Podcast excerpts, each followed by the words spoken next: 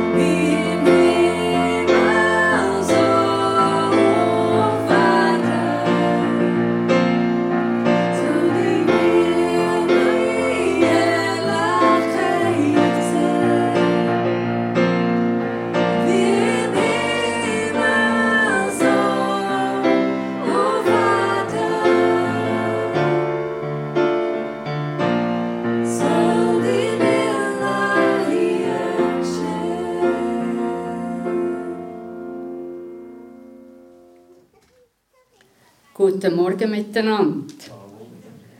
Herzlich willkommen hier im Löwensaal Gottesdienst erlenk. Ich begrüße auch ganz herzlich Zuhörerinnen und Zuhörer vom Radio Beo, die den Gottesdienst in einiger Zeit dürfen hören im Radio. Seid hier herzlich willkommen. Doch du, Herr, stehst mir bei. Du bist mein mächtiger Beschützer. Das ist ein Vers aus dem Jesaja 2011. Wir hören die Predigt von der Jahreslosung Hagar in der Wüste. Und ich habe mir vorgestellt, du Herr, stehst mir bei. Du bist mein mächtiger Beschützer. Vielleicht hat Hagar sogar den Gedanken gehabt, er Wüste. Ich möchte beten. Ja, du großer Gott, Jesus Christus, ich danke dir, bist du allgegenwärtig. Jetzt auch hier in diesem Gottesdienst tust du uns führen und leiten. Du siehst es jedes, was da sitzt, es jedes, was zulässt. Du kennst ihres, ihre Freude, ihre Nöte, ihre Ängste, aber auch einfach Dankbarkeit, dass wir dich dürfen kennen dass du unser Herr und Heiland, Erlöser, allmächtiger Vater bist. Ich danke dir. Führst du uns durch den Gottesdienst. Hast deine Hand über uns Menschen in der ganzen Welt. Die Lobe und Preise danke dir. Amen. Dann nochmal ein Vers. Sieh mich doch wieder an, Herr. Gib mir Antwort, du mein Gott denke, ein verzweifelter Mensch, der nicht mehr spürt, dass Gott noch umgeht, hat das geschrieben. Psalm 13, Vers 4. Sieh mich doch wieder an, Herr. Gib mir Antwort, du mein Gott. Jetzt gehen wir einen Lobpreis über. Tut noch hinein den Lobpreis und Gott anbeten.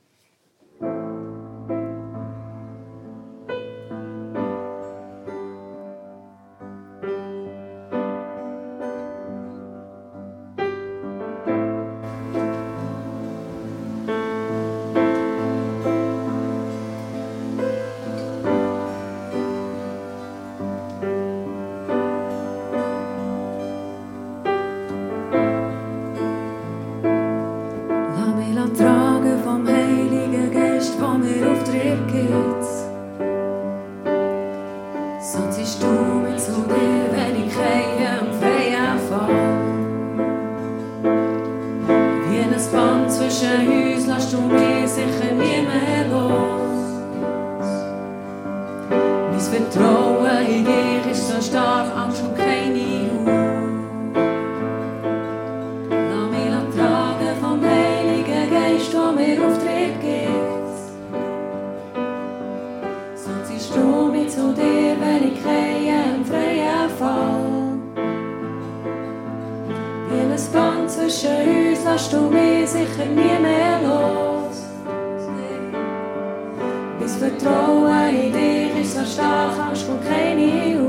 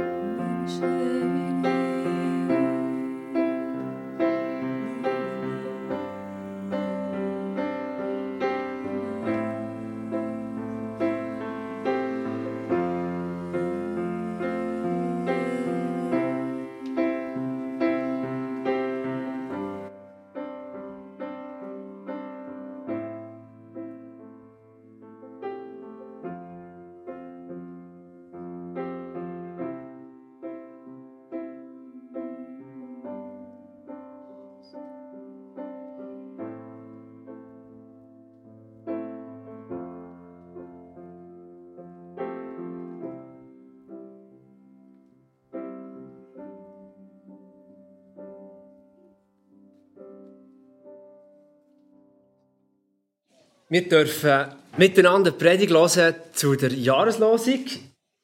Du bist ein Gott, der mich sieht. Das ist die Jahreslosung von dem Jahr 2023. Die steht im Genesis 16, Vers 13, respektive im 1. Mose Kapitel 16, Vers 13. Es ist eigentlich atypisch unter dem Hall oder während dem Jahr äh, Predigt zur Jahreslosung machen, die wir eigentlich am Anfang vom Jahr thematisiert. Aber eigentlich denke ich explizit ist es ja gerade wichtig, dass wir uns ja während dem Jahr immer wieder auch der Jahreslosung einmal zuwenden, weil genau die Jahreslosung ja eigentlich unser Jahr soll prägen. Und wenn ich die nur einmal oder zweimal im Januar einmal lese und mir Gedanken mache oder darüber etwas höre, ja, dann heisst das nicht, dass das mein Jahr prägt durch das. Ein Gott, der mich sieht. Vielleicht, wenn du zurückdenkst, in die letzten Wochen, Monate, dann hast du Sachen erlebt, Begegnungen mit Menschen, Situationen, einfach Momente, wo du schon dann im Moment hast können sagen, ja klar, Gott sieht mich. Er ist da, oder wo du vielleicht auch erst jetzt rückblickend kannst sagen, Gott hat mich dann gesehen. Und meistens ist es ja so, einmal mir geht es so, Erlebnisse, Momente oder eben Begegnungen, Situationen, wo ich so ein bisschen mit dem Prädikat als gut bezeichnen Wenn ich sage, ah, da habe ich mich gut gefühlt oder da ist es gut gegangen, da ist etwas Schönes, etwas Schönes erlebt, einen schönen Berggottesdienst, eine schöne Wanderung, eine schöne Begegnung, ein gutes Gespräch. Ah, da hat Gott mich gesehen. Es ist mir gut gegangen. Und wenn ich jetzt zurückdenke in die letzten Wochen, Monate, dann gibt es bei mir, aber vielleicht auch bei dir, Situationen, wo du merkst, aha, die würde ich vielleicht nicht mit dem Prädikat einfach gut bezeichnen. Situationen, wo du dich vielleicht allein hast gefühlt. Oder einfach traurig. Oder sogar in Trauer, wenn du jemanden hast müssen gehen, wo du gerne hast. Oder du hast dich verletzt gefühlt. Oder du hast andere verletzt. Und dann würdest du rückblickend oder schon dann in dieser Situation nicht einfach sagen, Momo, das ist gut, Gott sieht mich. Sondern ich bin der manchmal Versuchung zu sagen, Gott, wo bist du denn gewesen? Warum, oder? Und die Gedanken, ich denke, wenn wir ehrlich sind, die kennen wir ja alle. Aber wenn ich das Bild brauche, wenn es mir gut geht, hat Gott mich gesehen, und wenn es mir nicht gut geht, hat Gott mich nicht angeschaut. Sprich, Gott schenkt mir schöne Momente, gute Momente, und wenn es mir nicht gut geht, ist Gott nicht der, der das schenkt. Und wenn ich mir aufgrund von diesen Erlebnissen mir ein Gottesbild zeichne, Gott ist der einfach gut schenkt, und wenn es nicht gut ist, aus meiner Sicht, dann ist Gott nicht da. Dann ist das ein reduziertes Gottesbild und wenn wir die Bibel anschauen, auch gar nicht ein biblisches Gottesbild. Wir tauchen mal zusammen ein bisschen in die Geschichte oder in den Kontext, ins Umfeld von dieser Jahreslosung ein. Also 1. Mose, das sind die Urväter, oder? So Abraham, Isaac, Jakob. Und wir sind beim Abraham. Der Abraham bekommt eine Verheißung von Gott, wo Gott ihm sagt, hey, deine Nachkommen werden so zahlreich sein wie die Sterne am Himmel. Oder gang mal ans Meer, lauf am Strand entlang und probier die Sandkörnchen zu zählen. Du wirst an kein Ende kommen. So viel Nachkommen will ich dir schenken. Ja, gut, schön, tipptopp. Super, schöne Verheißung. Ein paar Jahre später, fast ein paar Jahrzehnte später, der Abraham rückt den 90, ging noch keine schwangere Ehefrau. Kein Kind da, geschwiegen denn eigentlich ohne Sohn und nicht eine Tochter, oder? Es braucht einen erstgeborenen Sohn, damit es irgendwie weitergeht. Also zu diesen kulturellen ähm, Hindernissen kommen jetzt auch noch eigentlich Situationen, wo Sarah, seine Frau, merkt, hey, wenn Gott mir keine Kinder schenkt, ist das nicht einfach, tja, dann hat Gott halt keine Kinder geschenkt, sondern zu dieser Zeit, zu dieser Kultur, ist es eine Entwürdigung für jede Frau. Gott sieht dich nicht. Er schaut dich nicht an, darum hast du keine Kinder. Also sprich, eigentlich bestraft dich Gott durch die Kinderlosigkeit. Und wenn der Abraham und Sarah auf eine Verheißung warten, die einfach nicht eintrifft, seit Jahren darauf warten, dann ist es nicht einfach so zu sagen, hey Gott, was ist los, sondern Sarah erlebt jeden Tag eigentlich, du bist nicht gut genug. Eigentlich, Sarah, gehörst du gar nicht wirklich dazu. Du bist unfähig, ein Kind zu bekommen.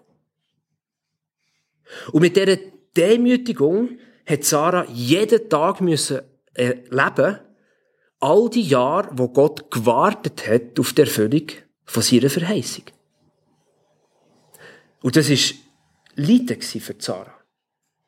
Die würde nicht sagen, ja, ja, gut, Gott, du siehst mich ja in meinem Leid. Nein. Sarah hat gewartet. Und irgendwann, es ist logisch, wenn Gott seine Verheißung nicht erfüllt und es nicht klappt mit dem Kinder bekommen, ja, dann kannst du ja nachhelfen. Und da die Medizin dann zumal noch nicht so weit war wie heutzutage, hat man nicht irgendwie sonst Möglichkeiten kaum wegen, sondern dann hat Sarah einfach dem Abraham gesagt, du weißt was? Nimm doch einfach meine Magd. Zeug du mit ihr ein Kind. Und wenn ich mir vorstelle, was schon nur das für ein Schritt ist, einem eigenen Ehemann zu sagen, nimm eine andere Frau. Damit die anstelle von mir ein Kind kann tragen von dir. Da merkt man, wie viel wahrscheinlich Entwürdigung Sarah schon erlebt hat und wie gross ihre Verzweiflung war, damit sie eigentlich bereit war, diesen Schritt zu machen. Tagar.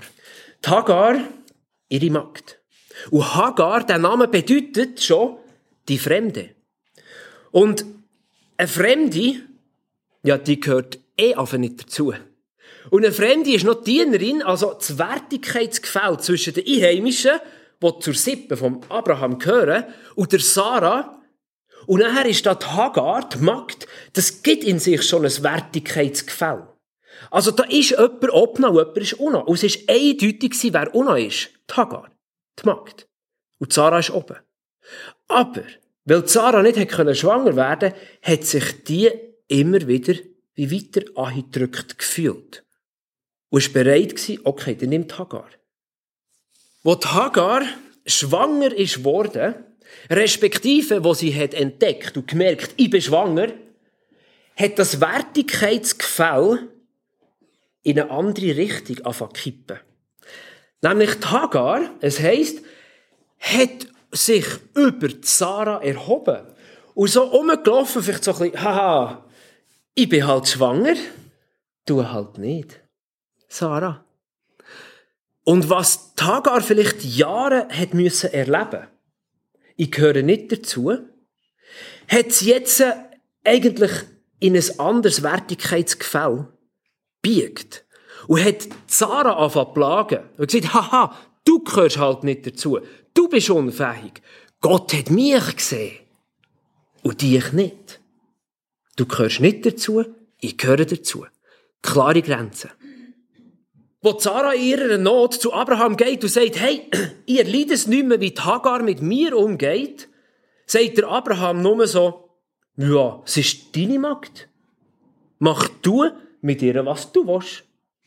Also der Abraham steht eigentlich einen Schritt zurück, nimmt sich so als Oberhaupt aus der Verantwortung, denkt, ja, ja, da das Gestreit da zwischen diesen zwei Frauen, ich will mich da nicht zu weit rausbiegen oder die Hände verbrennen, sondern, ah, guck dir doch selber.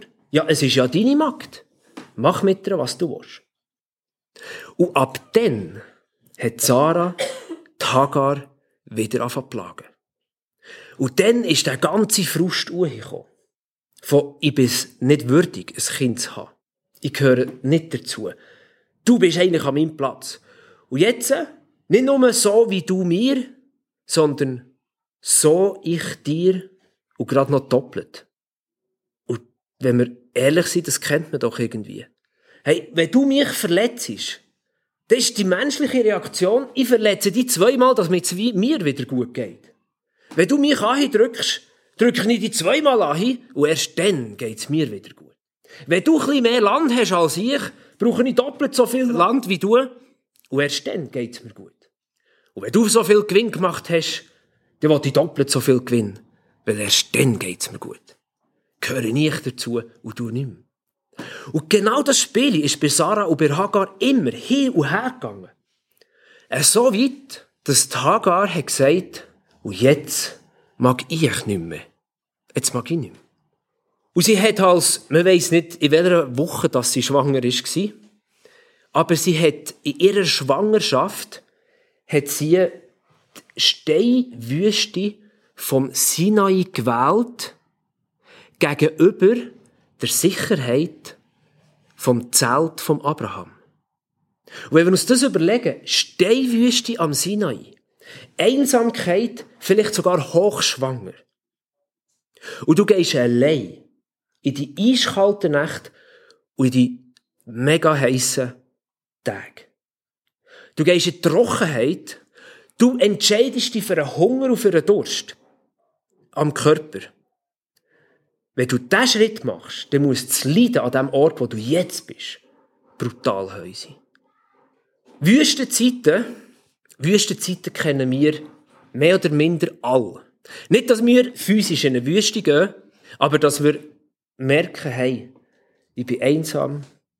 Ich kann schauen, so weit ich will, da ist niemand, der fragt, wie geht's dir? Warum bist du da? Was machst du da? Nächtelang allein, nicht können einschlafen am Tag keine Kraft haben, für weiter zu laufen, weil man nicht gut hat geschlafen. Wir kennen so Wüstenzeiten. Die einen mehr, die anderen weniger. Die einen intensiver, die anderen weniger intensiv. Aber dass wir freiwillig, freiwillig Wüstenzeiten wählen, das ist ja schon sehr untypisch. Also eigentlich ist das abnormal. Eigentlich ist das nicht das Leben. Wir wählen nicht freiwillig Wüstenzeiten. Aber wenn Hagar freiwillig eine Wüste hat gewählt, gegenüber der Sicherheit beim Abraham, dann wissen wir, wie gross ihr Leiden war. Und jetzt ist sie in Wüste. Hochschwanger, Durst, Hunger, Gefahren, allein. Und jetzt und jetzt kommt der Moment, was heißt, und da erschien ihr ein Engel. Und meistens in den letzten Monaten oder Wochen, wenn ihr jemand erschienen ist, das ist immer ein Kämpfen. So, in Angriffsstellung, Verteidigung, oder? Da will mich jemand erniedrigen. Ich muss kämpfen. Und jetzt äh, kommt kein Ratschlag. Es kommt kein Angriff. Es kommt einfach nur die Frage, Hagar, von wo kommst und woher gehst? Von wo kommst und woher gehst? Was? Da interessiert sich jemand für mich. Ohne zu werten. Ohne einfach zu sagen, hey, was war, ist, dir nicht gut. Und so kannst du nicht weiterfahren. Sondern, da ist jemand da, notabene in der Wüste, wo einfach fragt, Hagar, wo kommst du her? Wo sich um meine Vergangenheit interessiert. Um mein Leben, um meine Nöte, um meine Freude auch. und meiner Hoffnungen und meine Traurigkeit. Woher kommst? Was hast du erlebt? Was ist deine Geschichte? Wer bist? Und woher gehst? Was ist deine Zukunft? Was ist deine Vorstellung vor Zukunft? Was ist deine Hoffnung für Zukunft? Hagar, erzähl. Und der Engel lässt der Wüste einfach zu. Ja, der hat auch Zeit. Und Hagar auch. Es ist nicht detailliert in der Bibel aufgeschrieben, was Hagar erzählt. Aber am Schluss sagt der Engel, jetzt gang zurück. Gang zurück zur Sarah und tu dich unter sie demütigen. Sprich, gang zurück und tu sie nicht mehr demütigen. Aha. Ich soll zurück. Dorthin.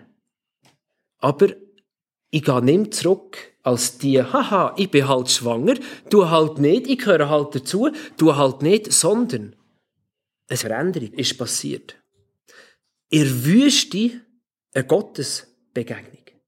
Und wo der Engel langsam wieder fort ist, heisst es, hat Hagar ihm nahe geschaut und hat gesagt, du bist ein Gott, der mich sieht.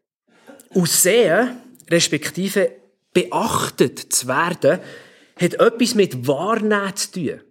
Mit Interessieren. Wenn mich jemand sieht, mich jemand beobachtet, nicht aus der Ferne, sondern anschaut, ganzheitlich anschaut, mich wahrnimmt, mir in die Augen schaut, sich mir zuwendet, dann fühle ich mich ernst genommen, wertgeschätzt. Und das ist vielleicht genau das Gegenteil, was die Vergangenheit war. So wie bei Hagar. Wie jemand da ist und sich interessiert, hey, wie geht's dir? Woher gehst? Hey, was sind deine nächsten Schritte im Leben?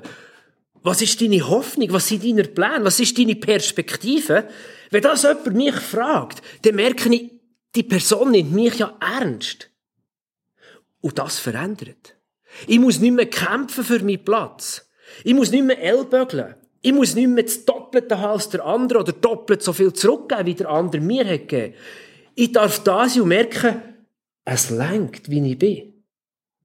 Ich bin angenommen, ich bin geachtet, ich bin wertgeschätzt, so wie ich bin. Mit dem, woher ich komme und mit dem, woher ich gehe. Es lenkt. Nach der Geburt vom Ismael können wir denken, ist ja jetzt alles gut, oder? Ismael auf die Welt gekommen, der Abraham hat sein Nachkommen, äh, Gott hat seine Verheißung erfüllt. Es ist doch gut. Sarah hat ihre Rolle akzeptiert und Hagar muss sich nicht mehr erheben, sondern darf sich er Sarah unterordnen auf eine gute Art und Weise. Aber sie waren Menschen wie wir heute auch. Da ist auf das Mal der Isaac da gewesen. Und der Isaac und der Ismael, ja, das ist mein Spielzeug. Nein, das ist meins. Äh, mein Vater hat mehr Schafe als dein Vater. Nein, nein, nein, nein. Hey, mein Vater hat noch mehr Kamel als dein Vater. Merkt ihr etwas? Generation später ist es wieder weitergegangen. Und ein paar Kapitel nach dem Kapitel 16 lesen wir, dass es nicht gegangen ist zwischen also Hagar mit Ismael und Sarah mit Isaac. Es ist nicht gegangen. Und der Abraham, dann zumal, die Verantwortung wahrgenommen, hat gesagt, hey Hagar, schau, hier hast du ein Bündeli, das ist ein paar Kleider, das ist eine Flasche zu trinken, das ist etwas zu essen, jetzt musst du gehen. Er hat sich zu seiner Frau gestellt, zu Sarah gestellt und gesagt, das ist meine Frau, der Isaac ist mein Sohn, Hagar, es geht nicht mehr. Du musst gehen. Ein zweites Mal Wüstenzeit für die Hagar. Aber ein zweites Mal eine Engelserscheinung. In Wüste hat der Engel der Hagar einen Brunnen gezeigt. Und ein Brunnen in der Wüste, Wasser in der Wüste ist, ich schenke dir das Leben. Und es heisst, der Ismael ist in der Wüste gross geworden. Heisst eigentlich, in der Wüste kann man leben. Und in der Wüste begegnen einem Engel. Auch in deiner Wüste begegnen einem Engel. Und vielleicht kannst du selber als Person, als Mensch, für jemand anders zu einem Engel werden, wenn du ganz einfach Zeit hast und fragst, woher kommst und woher gehst. Und die Person kann durch das vielleicht Gott sagen, du bist ein Gott, der mich sieht. Amen.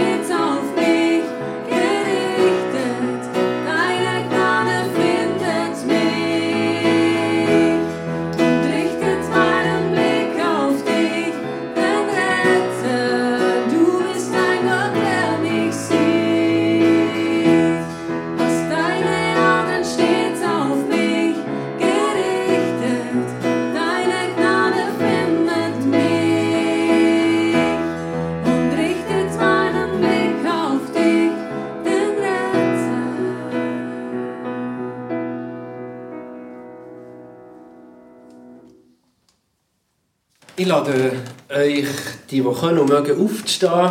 Ich tue euch den Segen zusprechen und wir tun anschließend das Vater uns beten. Gott segne dich und behüte dich. Gott lasse sein Angesicht leuchten über dir und sei dir gnädig. Gott erhebe sein Angesicht auf dich und schenke dir seinen Frieden. So wollen wir miteinander beten, wie du es Jesus uns gelehrt hast. Unser Vater im Himmel, geheiligt werde dein Name, dein Reich komme, dein Wille geschehe, wie im Himmel, so auf Erden. Unser tägliches Brot gib uns heute und vergib uns unsere Schuld, wie auch wir vergeben unseren Schuldigen. Und führe uns nicht in Versuchung, sondern erlöse uns von dem Bösen. Denn dein ist das Reich und die Kraft und die Herrlichkeit in Ewigkeit. Amen. Ganz herzlichen Dank der Musik, Andrina und Nico, Sam für deine Predigt, dem BO-Team für aufzunehmen, der Technik vom Löwen und dem Blumen, die Blumenschmückerin. Danke herzlich, dass ihr alle da seid. Und ich wünsche euch ganz eine gute, gesegnete Woche und seid behütet. Ade miteinander. Schöner Sonntag.